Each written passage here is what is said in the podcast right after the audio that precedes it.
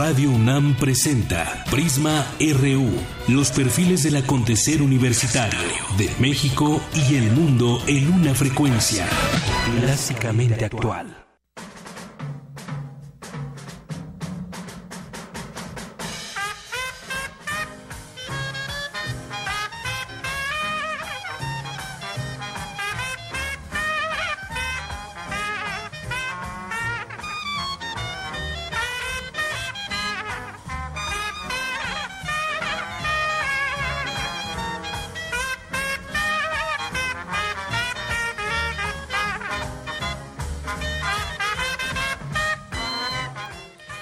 Pues así iniciamos hoy, así arrancamos hoy el programa de Prisma RU a través de Radio UNAM, escuchando esta música de jazz de Louis Armstrong, que murió un día como hoy, pero de 1971.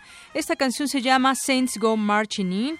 Él fue trompetista, cantante, nació ni más ni menos que en Nueva Orleans y tuvo una infancia difícil económicamente hablando. Eh, cantaba en las calles con un par de amigos para ganarse la vida y así Sandadas del Jazz, una de las figuras más carismáticas e innovadoras en la historia de este género y un músico quizás el más popular.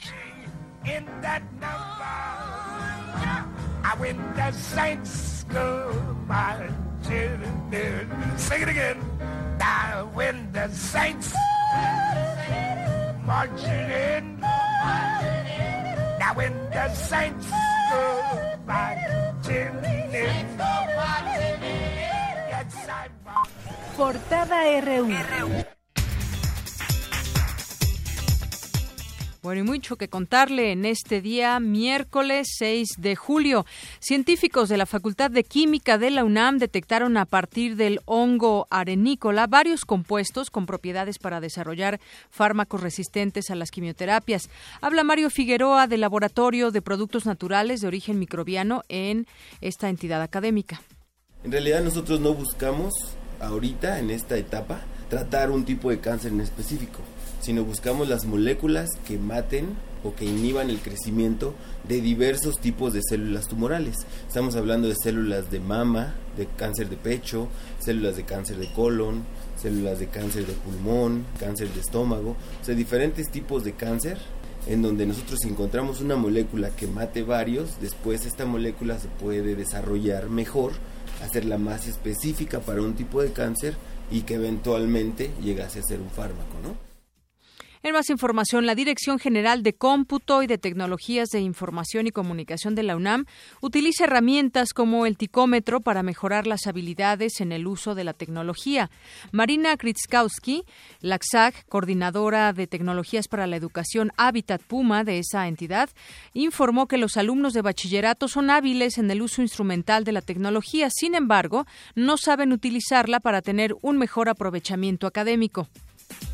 En las noticias nacionales, Miguel Ángel Osorio Chong, secretario de Gobernación, anunció el restablecimiento del diálogo con la Coordinadora Nacional de Trabajadores de la Educación. Anoche ambas partes intercambiaron propuestas.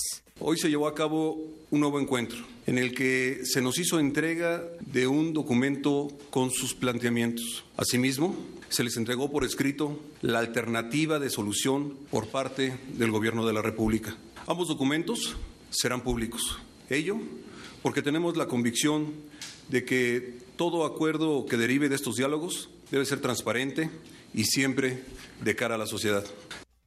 Bueno, mientras tanto, serán tiempos de análisis tanto de una u otra parte para que puedan llegar a algún acuerdo, porque se reunirán el próximo lunes 11 de julio. Por su parte, la Secretaría de Educación Pública aseguró que grupos ajenos al magisterio participaron en el cierre de escuelas en la Ciudad de México. Luis Ignacio Sánchez Gómez, titular de Administración Federal de Servicios Educativos en la capital, informó que ayer de un total de 4.200 planteles, solo 252 suspendieron actividades. Son personas ajenas a los planteles escolares que no son ni padres de familia, ni este, porque nosotros tenemos identificados y sabemos quiénes son los padres de familia, tenemos los consejos escolares de participación social y conocemos muy bien la nómina. Acuérdense que en la Ciudad de México existe normalidad en el sistema educativo, aquí por lo general no se presentan este tipo de marchas. Esas escuelas se les descontará el día, las escuelas que cerraron se les descontará el día a todos los profesores. Bueno, ajenos o no, pero se sumaron estas más de 200 escuelas aquí en la Ciudad de México. Y este miércoles, maestros de la Coordinadora Nacional de Trabajadores de la Educación marchan en cuatro contingentes hacia el Zócalo de la Ciudad de México o hasta donde lleguen, porque ya ha habido algunos límites por parte de la policía. En el segundo día de protestas a favor de la gente en la capital del país, grupos de profesores marchan desde el Metro Xola, el Monumento a la Raza, el Ángel de la Independencia y el Aeropuerto Internacional de la Ciudad de México Además, se reportan bloqueos en al menos seis puntos de la ciudad. A este momento, más de diez vialidades han sido bloqueadas por manifestantes que portan pancartas de apoyo a la gente. Por su parte, la Policía Federal reporta que en Oaxaca, Chiapas y Veracruz se registran bloqueos en algunas carreteras de forma intermitente. Con el voto en contra del PRD y la abstención del PT, el Pleno del Senado aprobó ayer las observaciones del Ejecutivo a la Ley 3 de 3, la cual establece que las personas físicas y morales que reciban recursos del Gobierno no estarán obligadas a presentar y publicar declaraciones patrimoniales de intereses y de impuestos. Habla Dolores Padierna, senadora del Sol Azteca. La corrupción o se ataca de fondo o es una simple simulación. Que queremos con nuestro voto en contra decir que la corrupción, el soborno, los conflictos de interés, el enriquecimiento no se están considerando en su verdadera erradicación. El veto del presidente al artículo 32 obedece solo a la presión de los grandes empresarios para quienes la ley sí se negocia, aunque no lo sea para los maestros. Bueno, pues hay una crítica que hace la senadora del PRD en este tema y precisamente hace unos momentos inició la discusión en el Pleno de San Lázaro sobre este punto luego de que la Comisión de Transparencia aprobara por la mañana los cambios a la legislación que eximen al sector empresarial de presentar declaraciones patrimoniales de interés y fiscal cuando sostengan contratos con el sector público. Roberto Campa, subsecretario de Derechos Humanos de la Secretaría de Gobernación, encabezará mañana jueves una reunión con pobladores y familiares de las víctimas de Nochixtlán. Otros funcionarios que acudirán a, a la cita en Oaxaca se ocuparán de la reparación integral del daño. El Instituto Federal de Telecomunicaciones aprobó otorgar un título de concesión a telecomunicaciones indígenas comunitarias AC. Se trata de la primera concesión de uso social indígena, por lo que esta organización deberá instalar una red de telefonía móvil en diversas localidades de Oaxaca, Chiapas, Veracruz, Guerrero y Puebla. En el Senado de la República se conformó la comisión que dará seguimiento a los hechos ocurridos en Ochixtlán, Oaxaca. El cuerpo legislativo será encabezado por la panista Mariana Gómez del Campo. El gobierno capitalino, a través del Instituto de las Mujeres, comenzó a distribuir el silbato antiacoso sexual en diversas estaciones del metro. Los interesados solo deberán presentar su credencial de lector y llenar un formulario. En Economía y Finanzas, el Departamento de Comercio norteamericano informó que de enero a mayo de este año, la balanza comercial de México con Estados Unidos registró un superávit de 26.221 millones de dólares para el país, monto 13.3% superior al del mismo lapso de 2015. Y en las noticias internacionales, el presidente de Estados Unidos, Barack Obama, anunció que mantendrá más de 8.000 soldados en Afganistán debido a que la situación en ese país sigue siendo precaria por la amenaza de los insurgentes talibanes que han ganado terreno en algunas áreas. El día de ayer, el mandatario norteamericano Barack Obama se sumó a la campaña presidencial de Hillary Clinton. En un acto público en Charlotte, Carolina del Norte, dijo que jamás ha habido hombre o mujer más calificado para gobernar Estados Unidos. Yo sabía que ella haría un buen trabajo. Yo sabía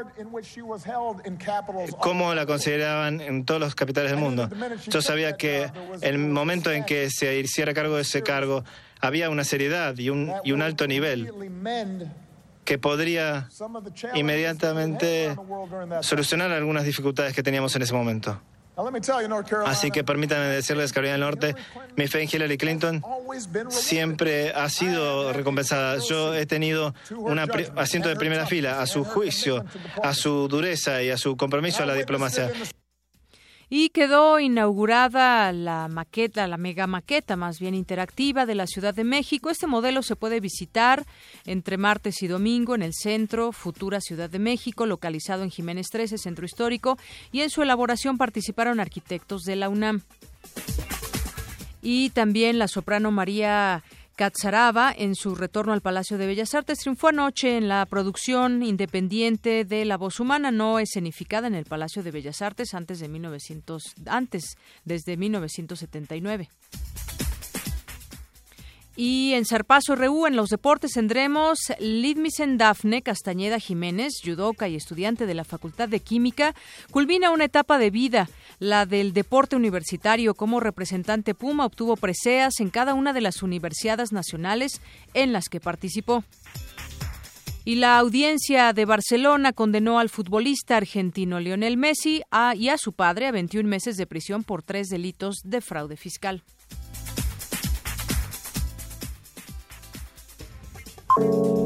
Campus RU.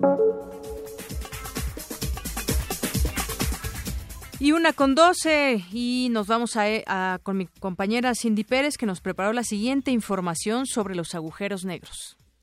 Muy buenas tardes, Deyanira y auditorio de Prisma RU. Hay muchas cosas que desconocemos sobre la naturaleza de los agujeros negros. Sin embargo, recientemente se han hecho revelaciones que han cambiado su imagen de aspiradoras espaciales. Un grupo de científicos encabezados por investigadores de la Universidad de Yale descubrió que devoran nubes de gas frío con la masa equivalente a un millón de soles. El doctor Jair Krongold Herrera del Instituto de Astronomía de la UNAM nos explica este fenómeno. Sabemos, por ejemplo, que estas nubes están cayendo hacia el agujero negro, se detectaron tres nubes con distintas velocidades. Ahora es muy interesante seguir estas nubes porque puede ser que estas nubes lleguen a la región del disco de esta galaxia gigante donde se detectó y ahí se destruyan y se calienten y formen parte del disco de acreción que finalmente eh, alimentará al agujero, al agujero negro. Otra forma es también destrozando estrellas. Una estrella que pasa por ahí, el agujero negro la agarra en su campo gravitacional y la destroza y se la empieza a comer. El investigador recalcó que este nuevo descubrimiento fue hecho gracias al observatorio ALMA que ve ondas milimétricas. Y entonces a través de estas ondas eh, de milímetros pudo ver, pudo detectar la emisión de monóxido de carbono de las nubes moleculares estaban emitiendo cuando iban cayendo hacia el agujero negro con distintas velocidades. Entonces es un descubrimiento muy importante porque es con un, un telescopio relativamente nuevo y en una nueva región eh, del espectro electromagnético, una nueva forma de luz. Y lo que tiene esto de interesante además es que dio la presencia de estas nubes por la sombra que dejan cuando pasan. Crongol Herrera señaló que la UNAM cuenta con investigadores que estudian la emisión de rayos X por parte de los agujeros negros y los efectos que causan a la Tierra, lo que permitirá conocer en breve nuevos aspectos en este sentido. Hasta aquí mi reporte de Yanira. Muy buenas tardes. Muy bien, muchas gracias eh, Cindy y nos vamos ahora ya con esta entrevista que tenemos con, eh, bueno, en un momentito más la tendremos. Mientras tanto, nos vamos ahora con esta información de mi compañero Jorge Díaz acerca de la desnutrición. Adelante, Jorge. ¿Qué tal, Deyanira? Buenas tardes, buenas tardes al auditorio. La pobreza, la ausencia de programas adecuados para alimentar a la población y la existencia de comunidades alejadas que hacen difícil la llegada de comida son, entre otros factores, la causa de que millones de niños registren desnutrición primaria en el país. El doctor Héctor Borges Rodríguez, director de nutrición del Instituto Nacional de Ciencias Médicas y Nutrición Salvador Subirán, dijo en entrevista para Radio UNAM que la llamada desnutrición primaria impide el adecuado desarrollo del cerebro humano, además de que afecta la capacidad de aprendizaje de muchos mexicanos. La que nos interesa, claro, hay desnutrición secundaria a cualquier problema del, del tubo digestivo, por ejemplo. Sí, pero eso es, hay que arreglar el problema para después arreglar la desnutrición. La que nos interesa es la primaria, que es la que predomina en el país y que afecta a la gente por pertenecer a estratos socioeconómicos eh, pobres, básicamente, o aislados, mencionaba yo. El aislamiento, estas 100.000 comunidades que hay por, desperdigadas e incomunicadas, esas pues dependen de sí mismas y les, no les va a ir muy bien porque por algo están tan separadas.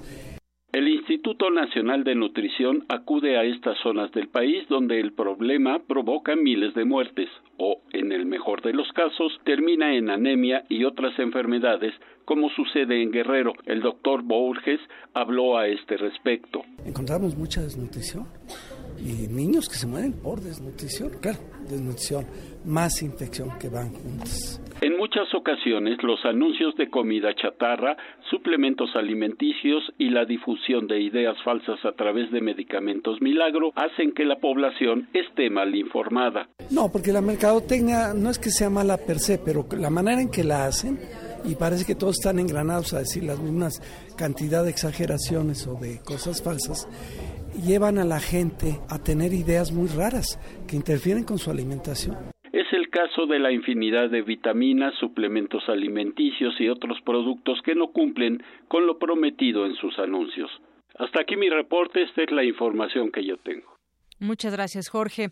Es la una con 17 minutos y nos vamos a enlazar vía telefónica con Margarita Argot Cisneros. Ella es coordinadora de movilidad segura y espacio público para mujeres y niños del Instituto de las Mujeres en la Ciudad de México. Margarita, buenas tardes. Muy buenas tardes, Deyanira. Un saludo a ti y a tu público. Muchas gracias. Bueno, pues ayer comenzó ya en la Ciudad de México este reparto de los silbatos que forman parte del programa Vive Segura, con el que las autoridades pues buscan prevenir y sobre todo también atender la violencia contra las mujeres que usan el transporte público y que pues bueno, una iniciativa hay que decirlo generó una polémica cuando se anunció, pero bueno, ya está ya está en marcha. ¿Qué nos puede decir Margarita cuántos silbatos se han entregado? Porque sé que debe ser a petición expresa de las propias usuarias o usuarios del de, metro sobre todo. Sí, eh, mire, a partir de ayer iniciamos la distribución en el sistema de transporte colectivo con todo el apoyo del equipo inmenso que tiene el sistema de transporte colectivo en seis estaciones. Estuvimos en, en estamos todavía hoy también, estuvimos repartiendo silbatos en Pino Suárez, en Patitlán, en Valderas, en Chapultepec, en Guerrero y en Hidalgo. A ver, eh, Margarita Argot, vamos a recuperar la llamada porque no, no le escuchamos eh, muy bien. Si nos permite, vamos a, a, volver a llamarle para que podamos hacer la comunicación de, de una manera más, más eh, audible correctamente. Bueno, pues mientras tanto le, le, explico, este, esta fue una iniciativa que pues dio a conocer en su momento Miguel Ángel Mancera, incluso fue a presumir esta, o a dar a conocer más bien esta iniciativa allá en, Francia, en París específicamente, y generó una polémica porque bueno, muchas como que, sobre todo mujeres, dijeron, bueno, este, este silbato me va realmente a ayudar a prevenir ese acoso o a dar seguimiento a las denuncias que pues normalmente eh, se suscitan en el metro y no solamente las denuncias, a veces pues no llegan ni siquiera denuncias justamente. Y bueno, como han explicado las, la, los organizadores de esa campaña, en una primera etapa se distribuirían 15.000 silbatos en las principales estaciones del metro, en juzgados cívicos, hasta agotarse, esto de lunes a viernes de 8 a 4. Entonces, bueno, pues queremos saber cómo, si ya hay alguna eh, denuncia o alguna situación de ese tipo. Margarita, espero que ya le podamos escuchar bien. Sí, esperemos que sí. Ay, me parece que ya, muy bien. Bueno, ¿qué nos comentaba acerca de esta de esta iniciativa? Sí, les platicaba que el día de ayer, que iniciamos a partir de las 8 de la mañana, con un gran equipo del sistema de transporte colectivo, con personal del Instituto de las Mujeres y de Justicia Cívica, estuvimos más o menos repartiendo un 5.300 silbatos en las estaciones de Valderas, Hidalgo, Guerrero, eh, Chapultepec, Pantitlán y Pino Suárez. Estuvimos ahí más o menos un promedio de unas 12 personas eh, para la distribución, la explicación en qué consiste el silbato, qué se puede hacer con él, qué uh, teléfonos de emergencia utilizar en caso de, de cualquier eh, inconveniente en general, cómo apoyarse de esta medida de seguridad, de esta medida de auxilio junto con las otras que ya existen en, en los transportes públicos como la palanca de auxilio en el metro y en tren ligero, los botones de auxilio que tienen las RTPs, el propio metro en los andenes, la presencia de los grupos policiales en todos estos sistemas de transporte colectivo. Explicamos también a las usuarias cómo poder utilizarlo, qué, en qué casos, por qué violencia sexual, por qué un silbato para violencia sexual, la importancia de visibilizar estos hechos, de disuadir a un agresor o un atacante en un momento determinado en el transporte público, en estos transportes públicos que cuentan con policías o precisamente llamar al auxilio para la protección y detención del agresor en caso de que no se de que de que esté allí de que se haya eh, de que se haya detenido inmediatamente y, y, mm, hablarles de la importancia eh, que conlleva una vez que se solicita el auxilio de presentar la denuncia correspondiente por los hechos de violencia que vivieron en ese momento. También les platicamos de la importancia que tiene el silbato para auxiliar a otras personas cuando ven, están atestiguando que les sucede una violencia sexual pidiéndoles eh, que no solamente es importante utilizar sus silbatos, sino que permanezcan ahí para testiguar de los hechos. Eh, también les explicamos que la violencia sexual por delito, como son los manoseos, las fricciones de pene, las eyaculaciones en el cuerpo, las intromisiones de mano en áreas, en las zonas públicas, que son delitos sexuales, la masturbación, deben ser llevadas ante las únicamente las fiscalías especializadas de delitos sexuales, no cualquier MP, por además por el tiempo que que se traslada, que se recibe en uno y se traslada al otro. Les explicamos que la que otra serie de conductas que laceran la dignidad humana, como son las las palabras obscenas con fines lascivos, las miradas lascivas, los acechos que son tan inseguros, donde ciertos sujetos van van siguiendo a la mujer o, o proponiendo lo que es el acoso sexual, eh, favores sexuales, la toma de fotografías en partes sexuales sin su consentimiento, todas estas conductas que impiden la libertad de, nuestro tránsito, que violan nuestros derechos, que dañan nuestra dignidad humana, pueden ser sancionables también por justicia cívica y que pueden ser detenidos correctamente. Les hablamos también de la importancia del silbato como un instrumento de auxilio personal. No puede ser transferible. Eh, y debe de tener un uso adecuado para estos fines. Así es. Margarita, yo quisiera saber cuál va a ser el protocolo. Es decir, ahorita imaginémonos que estamos en la estación Valderas o en alguna de estas que nos mencionó donde se entregaron los silbatos, Hidalgo, Guerrero, cualquiera de estas, y se escucha un, un silbato. ¿Cuál es el protocolo? ¿Qué es lo que va a suceder con eh, cuando la mujer toca el silbato? Lo primero que permite, y bueno, y eso lo permiten los cuatro transportes públicos, es que tienen eh, agrupamientos de policía a su servicio. Lo que va a llegar es un policía o una policía inmediatamente en su auxilio para saber del hecho.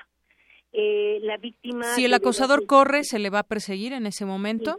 Sí, les estamos también indicando ahorita, las, les estamos recomendando a las usuarias que están eh, pidiendo el silbato que si se dan a la fuga, que seguramente va a pasar porque es disuasivo, no lo puede asustar y correr, es que en el transporte hay cámaras y hay policías. Es importante indicarle a los policías para dónde huyó el agresor y las características que pudo notar para que pueda ser detectado a través de cámaras y los policías que se encuentran en otros lugares donde posible por donde se fue el agresor. El metro tiene un sistema de seguridad eh, muy impresionante donde generalmente muchos muchos de estos delincuentes no solamente por violencia sexual sino por otros delitos se dan a la fuga y generalmente los atrapan. Entonces, este, es importante que, de, que denuncien las ¿Y en ese momento se podrá hacer alguna denuncia o se tiene que acudir a estas instancias eh, forzosamente? El protocolo indica, se llama de primer respondiente actualmente, e indica, eh, por un lado, hacer una detención debida conforme, lo, conforme los derechos del, del imputado o señalado en ese momento y tendrán que ser trasladadas tanto la víctima como el agresor inmediatamente ante el Ministerio Público por delito sexual. Y tienen que ser a las agencias especializadas. A las víctimas también les estamos señalando que pidan por favor que, que notifiquen al transporte público que nos llame a las abogadas que, que, están en los módulos Viaja Segura en el transporte público para que puedan ser ellas las víctimas asesoradas debidamente antes de su denuncia y sepan qué es lo que se tiene que hacer, qué va a suceder en esta denuncia y, y qué es lo más correspondiente para la defensa de sus derechos. Y ojalá que no se pierda, ¿no, Margarita? En ese sentido de que cuando alguien ya tocó el silbato, está el acosador ahí, que, que sí puedan dar seguimiento a esa denuncia, porque muchas van al trabajo, van, vienen, se transporten y por lo rápido de la situación que, que les apremia, pues muchas veces dicen, bueno, pues ya ni modo, ya por lo menos lo señalé y ya me voy, ya no queda registrado. Eh, no queda registrado, ese es el problema.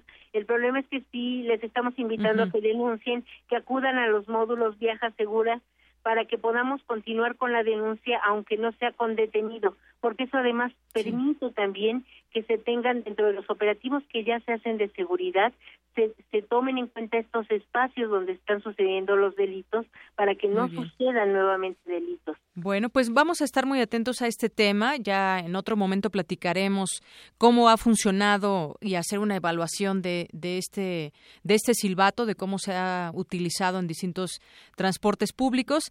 Pero por ahora, pues ya comenzó esta repartición, ya está esta información que pueden obtener las mujeres y saber cómo actuar también ellas cuando están al momento de que pitan el silbato y cómo es que las autoridades deben actuar a, a, su favor y dar seguimiento a esta denuncia. Pues yo le agradezco mucho, Margarita Argote, esos minutos con Prisma RU de Radio UNAM. Muchísimas gracias por invitarnos y estamos aquí para servirles. Muchas gracias. Hasta luego. Hasta luego. Margarita Argot Cisneros, coordinadora de Movilidad Segura y Espacio Público para Mujeres y Niños del Instituto de las Mujeres, aquí en la Ciudad de México. Una con 27 minutos y pues nos vamos ahora al Vox Populi porque eh, pues vamos a tener nuestra mesa del día de hoy. Hoy es miércoles y como todos los miércoles tenemos nuestra mesa de análisis y debate. Hoy estaremos tocando el tema del aborto un tema sin duda polémico y que hemos tenido oportunidad de, platicar con algunas personas. Mi compañera Virginia Sánchez hizo el siguiente Vox Populi. ¿Qué opina acerca de, del tema?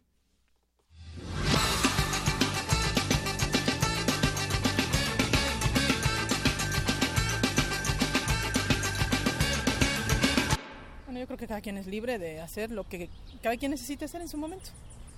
Pues yo creo que depende de la situación en la que se encuentre la chica o, la persona embarazada, ¿no? Cada quien tiene una situación diferente, a veces contamos con el apoyo y a veces no, y la decisión pues es propia. Digo, estoy a favor. Contra, totalmente, porque está fuera de lo, que Dios quiere para nosotros. Pues yo creo que sí, cada quien es dueño de decidir de su persona y yo pienso que sí, que es decisión de cada quien y si lo, la persona lo desea hacer, muy su vida. Dependiendo de la situación, porque pues si estás joven y no tienes ningún futuro para ofrecerle al niño, pues qué vas a traer sufrirlo si tampoco tienes el apoyo de nadie. Más sin en cambio, si tienes todo el apoyo y así nada más abortar porque quieres seguir en el relajo, pues no, tampoco es justo.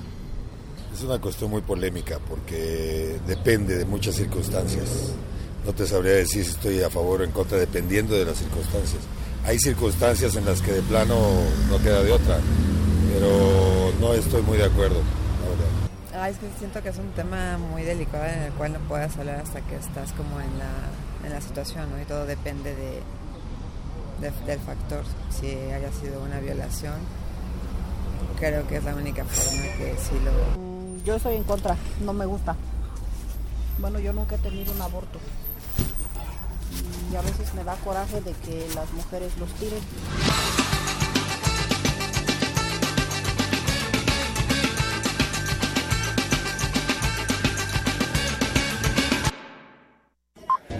Debate RU.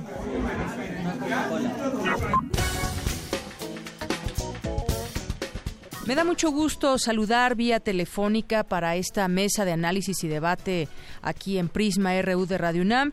Saludar a la profesora Ofelia Reyes Nicolat. Ella es educadora y terapeuta sexual y académica jefa del programa de sexualidad humana de la Facultad de Psicología de la UNAM. Bienvenida, profesora. Muy buenas tardes. Muy buenas tardes, Dayanira, y buenas tardes a todo el auditorio. Doctora, pues este tema, eh, profesora, es eh, pues un tanto, un tanto fácil del cual podemos hablar, porque cada quien tiene una opinión, pero desde el punto de vista eh, y el impacto emocional que tiene este tema y esta acción en las mujeres, pues es ahí donde entramos en una parte, digamos, un poco difícil, justamente por pues el impacto que tiene una persona en su vida, en su vida cotidiana. Podríamos eh, empezar a hablar con usted, eh, profesor, acerca de este impacto emocional. ¿Cómo es que, cómo es que impacta a las mujeres esta acción del aborto? Sí, cómo no. Mire, cuando es una interrupción del, del embarazo espontáneo, eh, hay varias reacciones. primero es la culpa al respecto de que si no me cuidé bien el embarazo, qué fue lo que hice que eh, terminara este embarazo. Se busca ansiosamente eh, la causa por el cual eh, se haya perdido el, producto y se buscan muchas respuestas, ¿no? Y también se puede culpar a la pareja con respecto a que también él o ella haya sido causante de la pérdida de este embarazo. Eh, esto dura pues bastante tiempo, aproximadamente unos tres meses, y después hay una, una gran inquietud o ansiedad por saber si volverá a quedar embarazada la persona, este, sobre todo cuando hay datos de tipo genético que fueron lo que llevó la causa del, de la pérdida de, de un aborto espontáneo. en un aborto espontáneo. Y entonces eh, hay mucha ansiedad de si se podrá quedar embarazada, si tendrá estos remedios, si no. Y bueno, todo es, todas estas tres aspectos también pasan por eh, lo que sería un duelo, porque es una pérdida que se ha tenido de algo que se quería muchísimo, que se había fantaseado y entonces bueno pues se pasarán por estas fases del duelo que sería primero la negación, no es cierto, esto no puede ser porque no me puede pasar a mí, etcétera, ¿no? Se cae también en una en un cierto estado de tristeza, este el enojo con respecto a la propia persona, con, con la otra que es la pareja, de haber hecho, de no haber hecho, de haber dicho, de haber ido al médico a tiempo, no, de haber comido, en fin, a todos se le echa la culpa. eh, y eso nos lleva aproximadamente como unos tres, cuatro meses. Y después vendría ya una negociación eh, consigo mismo, con pues la aceptación de lo ocurrido. Ahora todo esto más o menos pues dura aproximadamente un año, todas estas fases del duelo duran aproximadamente un año. Muy bien, bueno, pues profesora Ofelia Reyes Nicolat, me ha dado mucho gusto platicar con usted aquí en Prisma RU de Radio UNAM sobre este tema tan importante que está eh, vigente en el tema legal, incluso pues ayer, eh, hace poco veíamos el tema de la Corte que lo propone, proponía anular el delito de aborto, pero que finalmente se frenó y hemos estado viendo pues muchos temas y muchas noticias al respecto. Muchas gracias. Al contrario, muchas gracias a ustedes. Hasta luego. Buenas tardes. Muy buenas tardes. Bueno, pues ella es educadora y terapeuta sexual, jefa del programa de sexualidad humana de la Facultad de Psicología. Es la profesora Ofelia Reyes Nicolat. Y bien, pues vamos a continuar en esta mesa de análisis. Ya vamos ahora en la parte donde pues nos gusta entrar en la parte del análisis y debate con estudiantes de la UNAM. Y bueno, pues yo quiero dar la bienvenida a María José Contreras Vázquez, que viene del CCH Escapotzalco, va a pasar al quinto semestre. María José, bienvenida, buenas tardes. Hola, buenas tardes, es un placer estar aquí. Gracias. Y bueno, Romberg Daniel Herrera Escárcega está estudiando su maestría, su posgrado en Derecho y viene de la FESA Catlán. Bienvenido, Romberg. Muchas gracias y gracias por la invitación. Bueno, pues ya escuchábamos un poco a la profesora hablarnos de esta parte, este daño emocional que se genera cuando una mujer tiene un aborto, ya sea espontáneo, ya sea voluntario, o incluso cuando viene de alguna violación y entonces ella decide decide o no interrumpir ese embarazo, pero también hay varias cuestiones que tienen que ver con lo legal. Aquí en México, para ir poniendo en contexto, ¿ustedes qué, qué opinan del tema respecto a lo que, y yo diría sí, se ha avanzado, algunos me dirán, bueno, eso no es avanzar porque es quitar una vida, y, y también sabemos que en este tipo de temas pues la polémica muchas veces reina en esto. Hay quien va a estar completamente a favor y quien va a estar completamente en contra. Pero ustedes como, como jóvenes, ¿cómo se sienten que las cosas se manejan respecto al tema del aborto en el país? ¿Con quién comenzamos? Romberg, adelante. Sí, muchas gracias. Bueno, es importante observar que pocos son los temas que han llevado al debate y a la polémica, como tal lo señalas. Y en este caso el aborto y la despenalización del aborto eh, ha causado gran polémica porque se puede abordar desde diferentes puntos, desde un, de un punto de vista científico, desde un punto de vista eh, religioso, desde un punto de vista jurídico, político, económico, económico también. En este sentido, es muy difícil también tratar de fijar una postura al respecto sin involucrar creencias, sin involucrar sentimientos o emociones o concepciones morales al respecto. Y esto es lo que ha generado, ya desde un punto de vista eh, legal, que en diferentes congresos eh, locales se tenga una, una eh, conceptualización de lo que es el aborto de manera diversa. De hecho, en el Distrito Federal es el único que tiene permitido en este momento la, la, la, despenalización, del aborto a partir de la doceava semana de gestación, mientras que los demás estados no lo tienen así. De hecho, eh, eh, ha habido tres momentos bastante importantes durante en estos últimos años al respecto.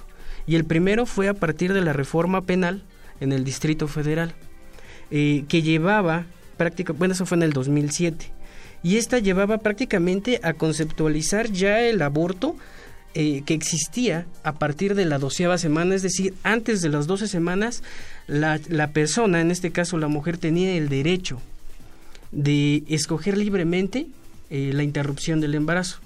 Posteriormente, si lo ocurría 12 semanas un día, ya era tipificado como un delito. Ese fue el primer movimiento y al respecto la Suprema Corte ya tomó cartas en el asunto y permitiendo en este sentido que el Distrito Federal mantuviera la legislación tal cual con, esta, con esta nueva reforma.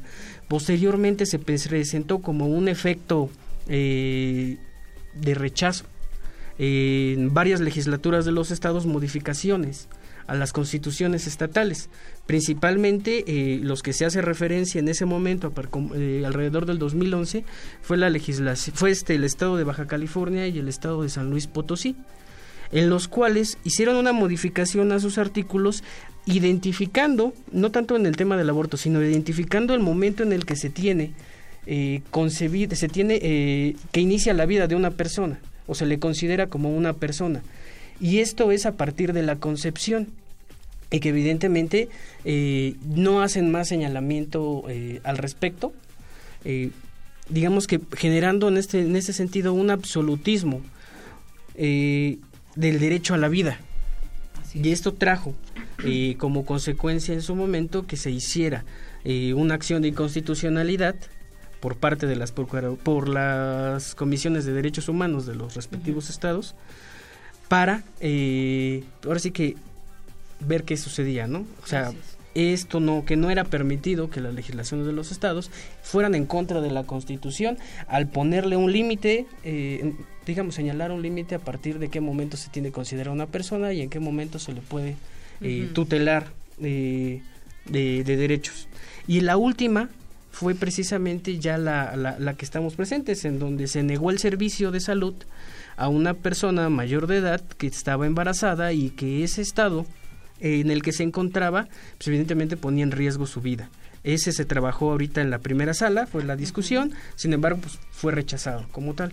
Así es, y que ya eh, en algún momento aquí en la Ciudad de México, ¿cómo comenzó todo? Primero se tipificó cómo sería delito o no y por qué causas una mujer podía abortar, que eran malformaciones congénitas, que era eh, que pues, se ponía en peligro su vida, entre otras, pero actualmente pues ya tenemos esa libertad las mujeres de elegir, no así en los demás estados de la República Mexicana.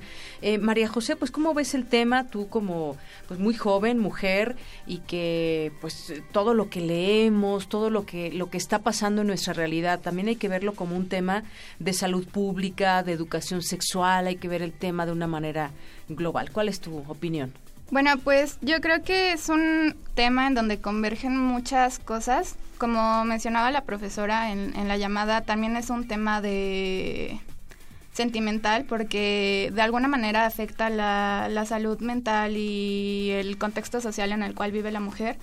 Y también, como mencionaba Romberg, pues es un problema de, eh, legal, porque además yo creo que de despenalizar es legalizarlo, ¿no? O sea, que que sea posible hacerlo y que no se castigue por ello. También como mencionábamos, pues en las 32 entidades federativas es diferente la, la manera en la que se lleva el aborto, pero creo que lo fundamental, al menos para mí, es que el acceso a un aborto, el cual esté realizado de una manera legal y segura, es el simple hecho de ejercer tus derechos humanos y reproductivos como mujer, porque tienes que ser capaz de tomar este tipo de decisiones, porque los derechos humanos pues son inherentes a, a una persona y tienen que ser tuyos sin importar raza, religión o cualquier, cualquier cosa. Y asimismo, siendo joven, creo que a nosotros la, la juventud nos afecta mucho porque la adolescencia es una de las etapas más vulnerables, porque leemos tantas cosas que son de malas fuentes y nos bombardean con tantas opiniones que es difícil crear un, criterio propio. Y estaba, bueno, en las estadísticas que nos menciona la OMS, las mujeres jóvenes son las que tienen la tasa más alta de función materna y de mortalidad de los neonatos y son las personas, al menos aquí en la Ciudad de México, que más practican el aborto de una manera legal. Entonces creo que es algo que atañe a la juventud, también a todas las demás edades, pero en específico a ella y una manera de tomar el tema, una manera viable, sería que mejorar los servicios de educación sexual que informen a la gente porque también es un es un tema cultural, es difundir y los servicios de salud pública también hay que mejorarlos, ¿no? También existe todo esto de la anticoncepción forzada, los malos tratos y que se violan varios derechos, el derecho a la vida privada, el derecho a la, una vida libre sin violencia y pues entre tantas cosas y creo que nos hace falta un gran camino para pues para legalizar lo que es el aborto y poder tomar nuestras decisiones. Así es, un gran camino y, quisiera preguntarles a los dos, eh, ¿México como, como país va, digamos, hacia ese punto donde estamos meramente preparados para que en todo el país se pueda ejercer este derecho? Y lo pregunto porque hemos visto en algunos estados, yo me recuerdo, por ejemplo, Querétaro, Guanajuato, donde pues eh, ha regido en su momento, en su momento el PAN, y bueno, pues más allá de los fundamentos que no han sido políticos, han sido más bien religiosos por al estar de la mano con, con este partido político y, la iglesia que han estado muy ligados desde siempre, pues bueno, se ha, se ha puesto en, en entredicho esta posibilidad de que la mujer decida y simplemente se le criminaliza. Yo les pregunto, ¿creen que en México, que México ya está preparado para dar ese paso? Ya lo, ya lo ponía también en la mesa la propia Suprema Corte de Justicia de la Nación, así como en otros temas, que si los matrimonios igualitarios y demás, eh, eh, ¿estaríamos preparados para este tema? ¿Qué opinas, Romberg? Bueno, al respecto considero que México eh, ya está preparado para el paso, tal, tal ha sido así que el Distrito Federal es el primero que lo ha hecho. Ya estamos a un nivel, eh, si nos consideramos como una sociedad en vías de desarrollo, para poder empezar a garantizar los derechos de las mujeres. Y es precisamente parte de lo que se realiza en este debate. En un momento en la ponderación que tendría que existir entre el derecho a la vida y los derechos de la elección de una mujer a decidir sobre su cuerpo. Y yo creo que ya estamos listos. México ya ha celebrado tratados internacionales a nivel este universal, a nivel regional, en los cuales ya acepta eh, precisamente estas consideraciones de dar eh, dar igualdad de derechos a todos. Y no por cuestiones religiosas o por cuestiones ideológicas se tendría por qué mermar los derechos humanos. Escuché en un vez y ponerlo como en tema de debate, que si existía, es un debate en la Cámara de Diputados que existió, de que si se podría poner los derechos a un referéndum, los derechos humanos a un, a un referéndum. O sea, decirle, ponerle en la sociedad la oportunidad de que ellos determinen si un derecho vale o no vale, que es parte de lo que ha sucedido en el tema del aborto, que se ha tratado de poner a la población eh, o enfrentar a la población a que decida acerca de esto cuando eso no tendría que ser porque estamos hablando no se de debe derechos poner a debate humanos. eso es un derecho que tenemos universal y, listo no se debe poner a debate esos derechos que tenemos Claro, pues muchas gracias, Romero, por este, este punto que mencionas. El, aborto también es visto como un problema social, un, un tema de salud pública, y aquí entra mucho el asunto de la educación sexual. Las cifras nos indican que menores de edad están quedando embarazadas y yo me pregunto, y ahí regreso al tema, pues justamente de la educación sexual. ¿Cómo ves, María José? Sí, pues de experiencia propia, al menos yo he estado en contacto con tres clases de educación sexual y, y se me hace de verdad una cantidad muy, muy pequeña porque, como lo mencioné anteriormente, este, somos tan vulnerables y no, no sabemos a quién hacerle caso y no sabemos, por ejemplo, que nuestros derechos son solo nuestros y nadie nos lo puede arrebatar este y menos grupos con diferencias ideológicas y porque son para todos. Y la comunidad juvenil es tan rápida, o sea, todo lo quieren, lo queremos hacer al momento y todo es como vivir ahorita y como decía también la profesora que se me hizo un punto muy importante e interesante porque sí es cierto, es que muchas de las veces que, que adolescentes tienen este, encuentros sexuales son porque están bajo sustancias tóxicas o porque no están pensando bien las cosas. Creo que creo que sería mejorar la, la difusión de educación sexual como las cosas que que hace el Estado para hacerlo y también pues es una situación de casa, ¿no? Que los padres sepan decir y encaminar a sus hijos para tomar las decisiones correctas y no tener embarazos este, no deseados y entrar a todo este problema del aborto y todas las barreras que se tienen para acceder a ellos, ¿no? Muy bien. Bueno, pues ya se nos termina el tiempo. ¿Con qué cerrar muy brevemente, Romberg? Bueno, primero en que se tiene que considerar que este es un problema al cual no deberíamos estar llegando, porque se debe de implantar políticas públicas al respecto sobre el acceso a la salud, sobre los servicios de, de, ¿cómo se puede decir? De los servicios de asesoramiento a las personas eh, antes de entrar a este tipo de, conflictos, ¿no? Tiene que enseñarles sus derechos sexuales, la salud reproductiva, y eso es un trabajo que le corresponde al Estado. Antes de llegar a criminalizar, también tendríamos que voltear a ver a quién le corresponde generar políticas públicas y generar educación y cultura al respecto para no llegar a ese punto. Así es, también que se evalúen y verlo, insisto, como un tema de salud pública, porque de otra manera pues no podemos, no podríamos avanzar como se ha hecho, por ejemplo, en la Ciudad de México. ¿Con qué cierras, María José?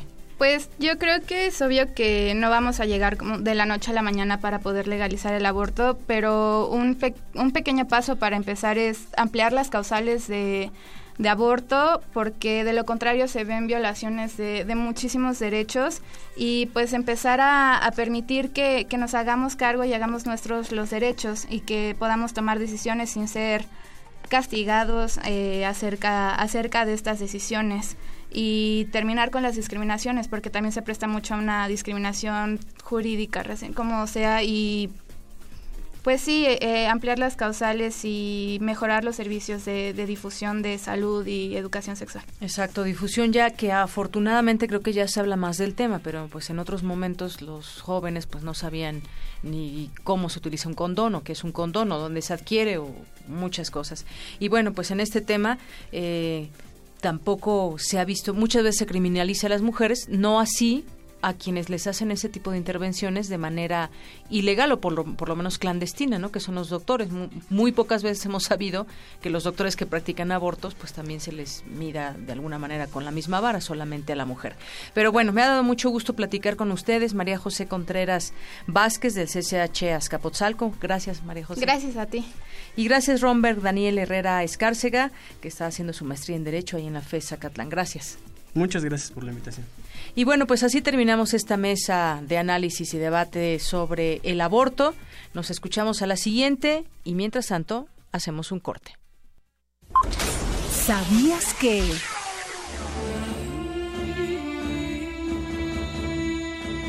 De las 32 entidades que conforman la República Mexicana, solo la Ciudad de México permite el aborto libre en las primeras 12 semanas de gestación.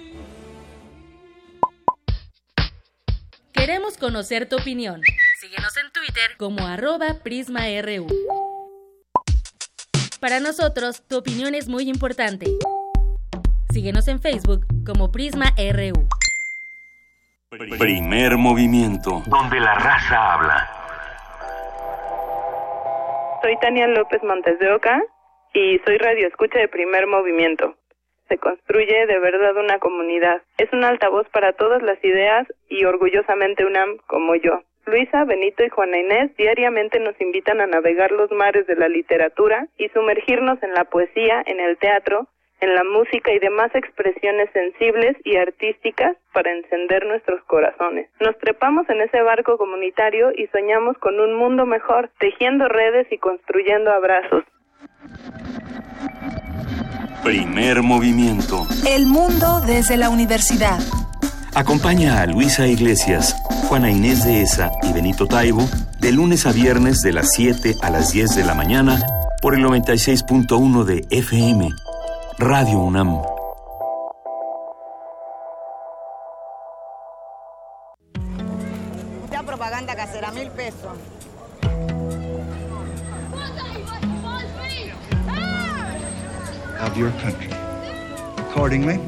No importa de dónde eres, qué idioma hablas, ni cuál es tu color de piel. Tus derechos humanos son universales y deben ser respetados. Conoce cuáles son y cómo protegerlos en un programa de análisis y reflexión sobre este tema con Diego Guerrero. Derecho a debate. En la cultura de la legalidad participamos todos. Te invitamos a una mesa de discusión con estudiantes universitarios y especialistas todos los lunes a las 10.05 de la mañana. Por el 96.1 FM.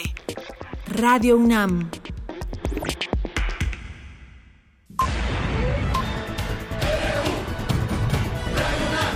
Prisma RU. Con Deyanira Morán. Arte y cultura. Bien, una con 58 minutos, muy rápido. El viaje de los objetos, exposición recientemente inaugurada en el Centro Cultural Universitario Tlatelolco, nos presenta la historia de más de 400 obras de 42 países que pertenecen al Fondo Exposición Internacional de Artesanías Populares, constituido originalmente para la Olimpiada Cultural de 1968, la cual lleva 16 años sin ser exhibida, esto allá en el Centro Cultural Universitario Tlatelolco. Y bueno, pues también es parte de nuestra cultura conocer esta cómo funciona nuestra Ciudad de México, una réplica de la capital en la cual se puede observar el alumbrado público, la red de transporte del sistema de aguas, las redes de transporte público de la capital del país. Esto en la megamaqueta que se expone de la Ciudad de México, en el centro de la ciudad. Cuenta con un centro interactivo donde se podrán consultar diferentes zonas de la ciudad, como áreas verdes, parques, cines, bibliotecas, entre otros. Tiene 145 equipos conformados por pantallas digitales, iluminación y proyectores, lo que facilitará un aforo para 120 personas en sus dos gradas. Cuesta 60 pesos la entrada con descuentos a niños, estudiantes y adultos mayores. Zarpazo RU. Nos vamos contigo, Toño, en los deportes. Buenas tardes, de Yanira, aquí el Zarpazo RU. Lidmicen Dafne Castañeda Jiménez, judoka y estudiante de la Facultad de Química, culmina una etapa de vida, la del deporte universitario. En su faceta como representante Puma, obtuvo preseas en cada una de las universidades nacionales en las que participó. Fue plata en Toluca 2011, oro en Veracruz 2012, plata por equipos en Mazatlán 2013, oro en Puebla 2014 y plata en las ediciones de 2015 y 2016 en Monterrey y Guadalajara respectivamente. Dafne concluirá sus estudios de licenciatura y formará nuevos yudokas universitarios.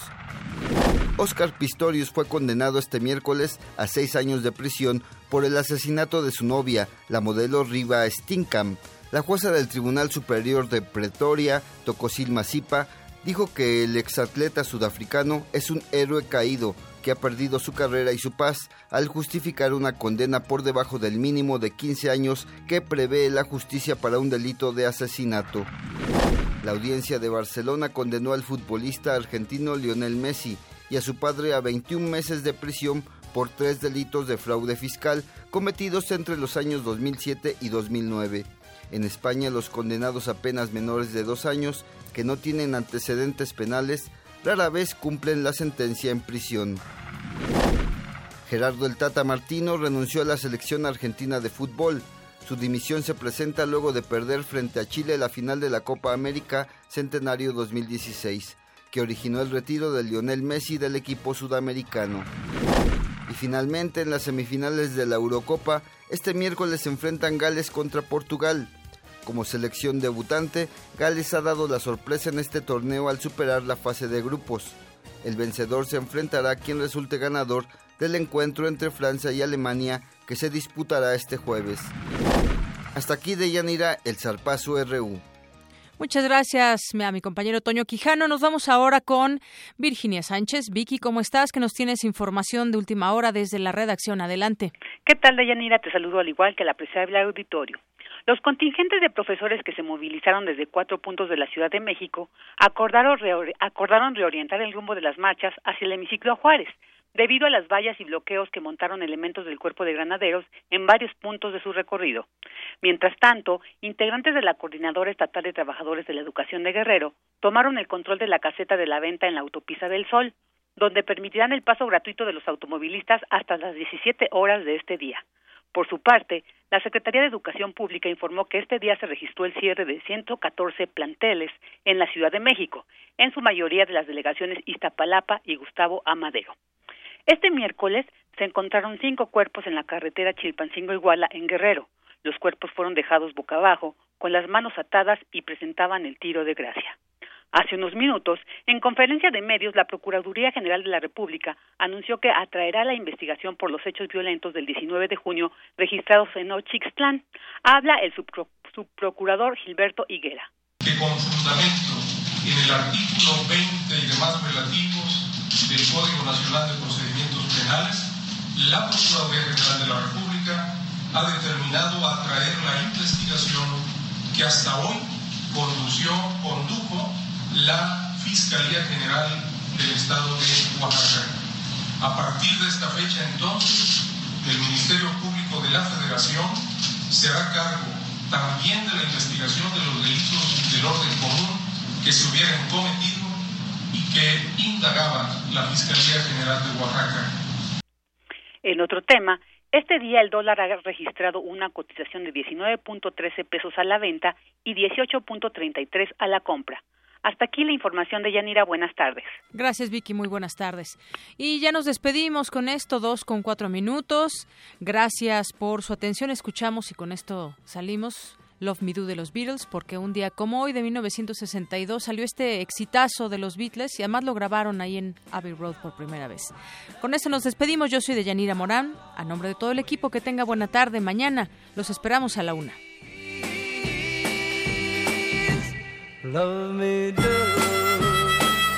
Oh,